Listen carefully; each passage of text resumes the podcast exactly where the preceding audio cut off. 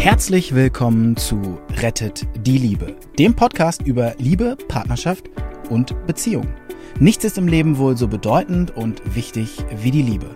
Und das betrifft alle Menschen dieser Erde, egal wo und wie sie leben. Die erfahrene Ärztin Dr. Beate Strittmatter hat über die Jahre erkannt, dass Krankheitsursachen oft in unglücklichen Beziehungen zu suchen sind. Und sie hat in Zusammenarbeit mit Experten herausgefunden, dass es Regeln gibt, die für alle Partnerschaften gleich sind. Zu schön, um wahr zu sein? Dann hör einfach zu. Gerade komme ich aus der Praxis und ähm, wir haben immer noch Corona-Zeit. Echt doof, nervt uns alle. Aber ich halte mich an die Regeln. Ihr auch hoffentlich. Es kann gar nicht genug Hygiene geben. Auch in den nächsten Jahren, denn dann werden wir viel weniger Grippeerkrankte haben als, als in den letzten Jahren. Das ist ja jetzt schon so, wir haben weniger Grippeerkrankte.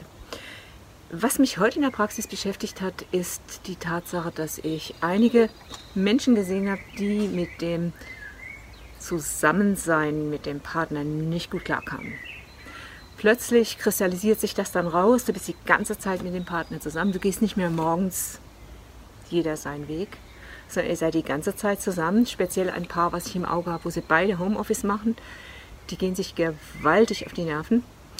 Und was jetzt einfach passiert ist, dass sich Dinge herauskristallisieren, die die ganze Zeit schon so am Brodeln eigentlich gewesen sind, die eigentlich schon immer hätten geklärt werden müssen. Aber wenn du dann abends eben aus der der Firma kommst oder von deiner Arbeit kommst, dann erzählen beide, wie es war und vielleicht hat man Kinder, man redet dann über die Kinder, man macht Abendessen, man guckt, dass man seinen Tag irgendwie zurechtbiegt und zu, und zu Ende bringt.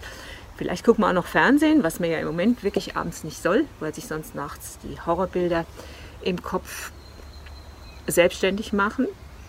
Aber jetzt, jetzt ist mir die ganze Zeit zusammen. Und ähm, ich zeige Patienten dann, um sie zum Lachen zu bringen, immer mal dieses kleine WhatsApp-Video, das kursiert gerade jetzt und das hat ja einen Grund, warum es kursiert. Dort spricht ein Mann mit einem österreichischen Dialekt, der sagt, hallo, ich wollte mich nur mal melden. Und äh, ich bin ja jetzt zu Hause, Tag 20 der Quarantäne, also er ist offenbar in Quarantäne. Und seine Frau heißt Uli und ähm, er sagt, ja, ich wollte mich nur mal melden und ich wollte mitteilen, es geht uns gut. Und dabei hält er dieses Schild hoch. Da weiß man schon, da stimmt was nicht. Und er erzählt dann weiter, äh, ja, also äh, die, ähm, die Uli und ich, wir sind sehr, sehr gerne zusammen. Sehr, sehr gerne. Und ähm, sie ist hier, sie kann uns hören. Kommt das nächste Bild. Da lacht man natürlich direkt drüber. Klar, der arme Kerl, ne, der wird rumkommandiert und jetzt ist er mit ihr die ganze Zeit zusammen und er kann ihr überhaupt nicht entkommen.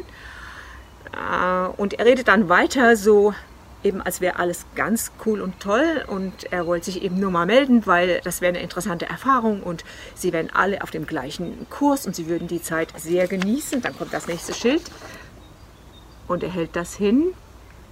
Sie kommandiert mich die ganze Zeit und so geht das dann weiter, ich glaube über fünf Minuten und bis man fertig ist, hat man sich totgelacht. Da ist ein armer Wicht und der will da raus. Und gerade als er besonders sagt, es ist jetzt, ich sage euch nochmal, es ist wundervoll, kommt seine Frau um die Ecke und man staunt, denn die Frau ist zart und schmächtig. Zwischendurch hat er noch gesagt, dass sie angefangen hat zu trinken. Kein Wunder, wenn man da in Quarantäne zu Hause sitzt. Ähm, warum lachen wir eigentlich? Wir lachen darüber, dass das jemand ist, der sich offenbar kommandieren lässt. Also die Frage hätte eigentlich für ihn sein müssen, warum lasse ich mich kommandieren? Das ist ja überhaupt die wichtigste Frage überhaupt. Warum lasse ich mich kommandieren? Wer bin ich, dass ich mich kommandieren lasse von einem zarten Frauchen, was man dann hinterher gerade noch schemenhaft um die Ecke laufen sieht?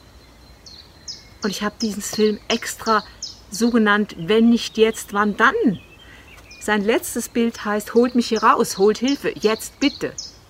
Was meint ihr denn passiert, wenn er da rausgeholt wird und dann trifft er die nächste Frau und die findet ihn so süß, weil er ja vielleicht ein bisschen schüchtern ist und ähm, er ist super nett und deshalb findet sie auch ihn so süß. Was meint sie passiert? Was meint ihr, was passiert nach ein paar Jahren? Er das Gleiche? Exakt das Gleiche. Was macht er nicht? Er nimmt nicht seinen Raum ein. Er nimmt nicht seinen Raum ein. Ich zeige das immer gerne, zeige ich immer Patienten gerne vor. Ich habe das inzwischen ja auch aufgeschrieben. Wollen wir mal gucken, ob man das sehen kann. Da kann man wahrscheinlich ganz gut sehen. Frau und Mann, das wäre die Idealbesetzung. Also wenn Frau und Mann gleichermaßen den Platz einnehmen.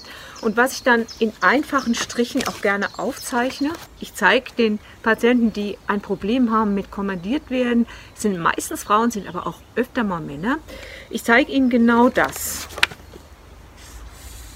Ideal ist, wenn Mann und Frau den gleichen Platz einnehmen. Nicht ideal ist, wenn die Frau von Anfang an weniger Platz einnimmt als der Mann.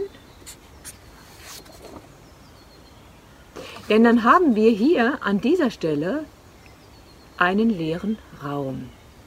Man nennt es auch Vakuum. Gibt es in der Natur ein Vakuum? Nein. Diese Frau, warum nimmt die denn ihren Platz nicht ein? Sie hat gelernt, vielleicht als Kind, Sie hat gelernt, dass es sie besser durchkommt, wenn sie sich klein hält, wenn sie sich schmal macht. Vielleicht gab es Stress bei den Eltern, vielleicht hat sie ältere Geschwister und sie war das Jüngste und vielleicht fühlte sie sich als zu viel und sie hat gemerkt, okay, wie komme ich am besten durch? Ich komme am besten durch, indem ich mich klein mache, indem ich mich unsichtbar mache oder indem ich besonders nett bin. Das hat sie vielleicht gelernt. Das sind die Werkzeuge der Kindheit. Und das hat er in irgendeiner Form hat er das auch gelernt. Vielleicht hatte er eine dominante Mutter, die hu, auf ihn drauf war. Und vielleicht war er, weil sie arbeiten musste, zu Hause zu viel und lästig. Oder vielleicht hatte sie ein anderes Problem. Aus irgend oder vielleicht haben ihn die Geschwister mal in den Keller eingesperrt und er hat gemerkt, wenn er besonders nett ist, machen sie das nicht mehr. Mit anderen Worten, dieser Mann hier ist davon betroffen. Er nimmt seinen Raum nicht ein und wir haben hier dieses Vakuum Und in diesem Vakuum ist zunächst mal nichts. Gibt es in der Natur ein Vakuum? Die Antwort ist nein. Was passiert? Sie nimmt sich einen Mann, der am Anfang super nett ist vielleicht. Er trägt sie auf Händen, er findet sie wunderbar. Und irgendwann, irgendwann, da es ein Vakuum in der Natur nicht gibt, wird er quasi gezwungen, diesen Platz einzunehmen. Und damit ist er der dominante Teil. Und ich kenne genug Beziehungen, wo nach einer anfänglichen Verliebtheit plötzlich eine Übergriffigkeit stattgefunden hat, weil dieser Raum nicht eingenommen wurde. Und ich konnte immer, wenn ich mit den Menschen zu tun hatte, konnte ich immer sehen, da nimmt einer seinen Platz nicht ein. Und genau das passiert in diesem Moment, dass nämlich dann, ich mache es jetzt mal rot, dass der Mann mehr Raum einnimmt als die Frau und er ist in irgendeiner Weise ist er dann so dominant, dass es sie stören muss. Zum Beispiel er, er kommandiert sie vielleicht oder er im übelsten Fall schlägt er sie. Das ist auch eine Form von Dominanz. Da unten ist das. Also er nimmt mehr Platz ein. Wenn ich sowas bekomme und sowas finde bei Patienten im Gespräch und ich mache ja Schmerztherapie, ich bin darauf angewiesen, bin absolut darauf angewiesen, dass äh, ich herausfinde, wo einer zum Beispiel einen Konflikt hat, wo er Energie verliert. Ich kann gar nicht genug Akupunkturnadeln setzen, um das aufzufangen. Also ich muss das erfragen, denn ich lebe davon, Leute schmerzfrei zu machen. Wenn ich sowas sehe, weise ich die Menschen darauf hin, die sind oft sehr betroffen. In der Regel sind es eben Frauen.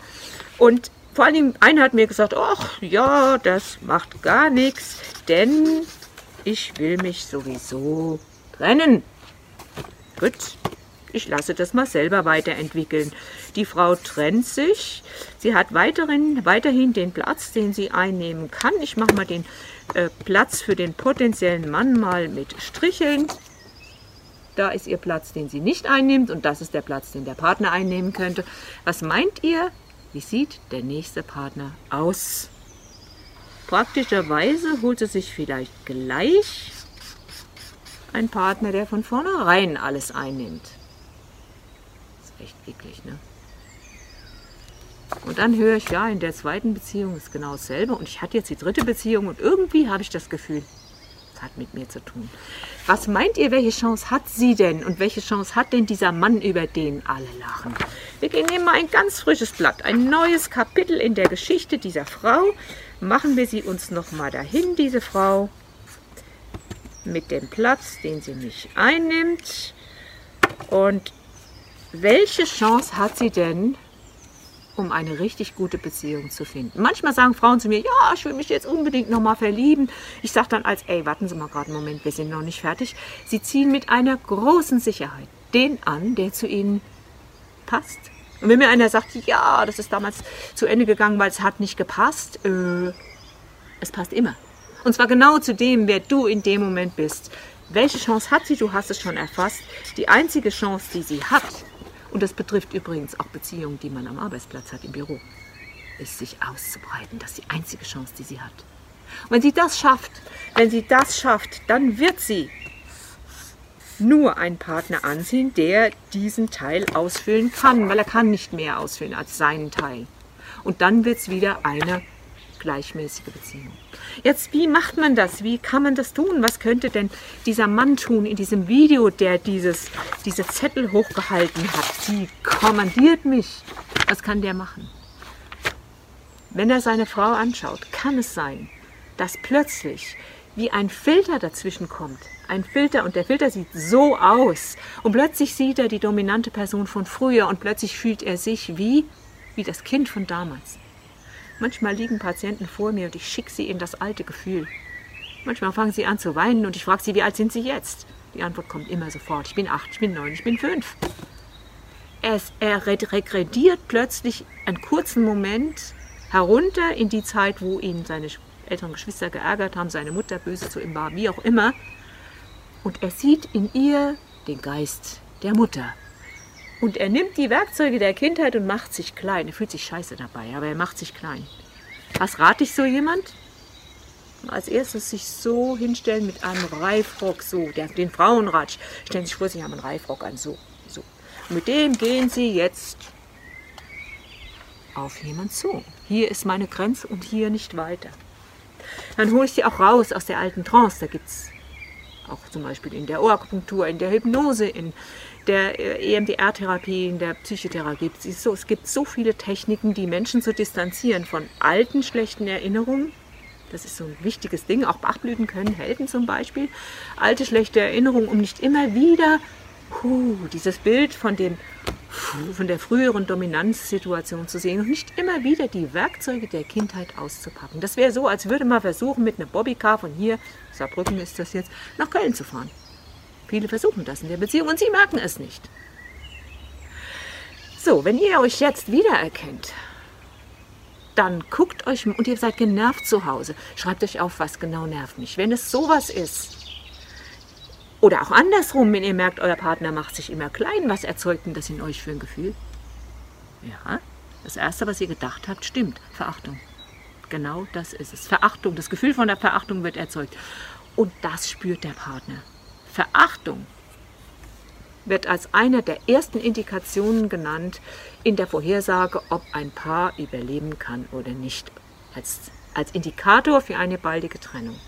Wenn man Verachtung für den anderen hat oder wenn man sich zurückzieht. Gott, man nennt das die vier apokalyptischen Reiter.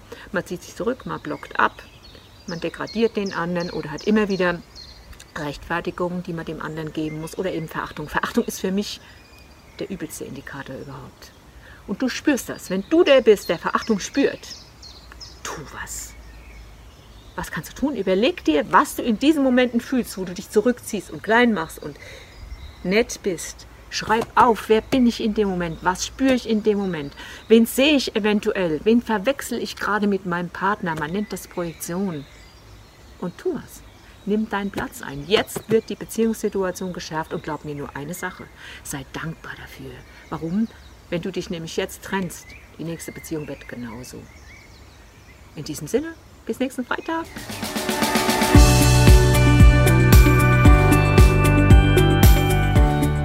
Und wie war es? Wenn es euch gefallen hat, dann abonniert gerne den Podcast. Beate Strittmatter hat auch ein Buch geschrieben, Rettet die Liebe. Dann habt ihr die Gesetze immer zur Hand. Der Link ist in den Show Notes. Macht's gut, bis zum nächsten Podcast.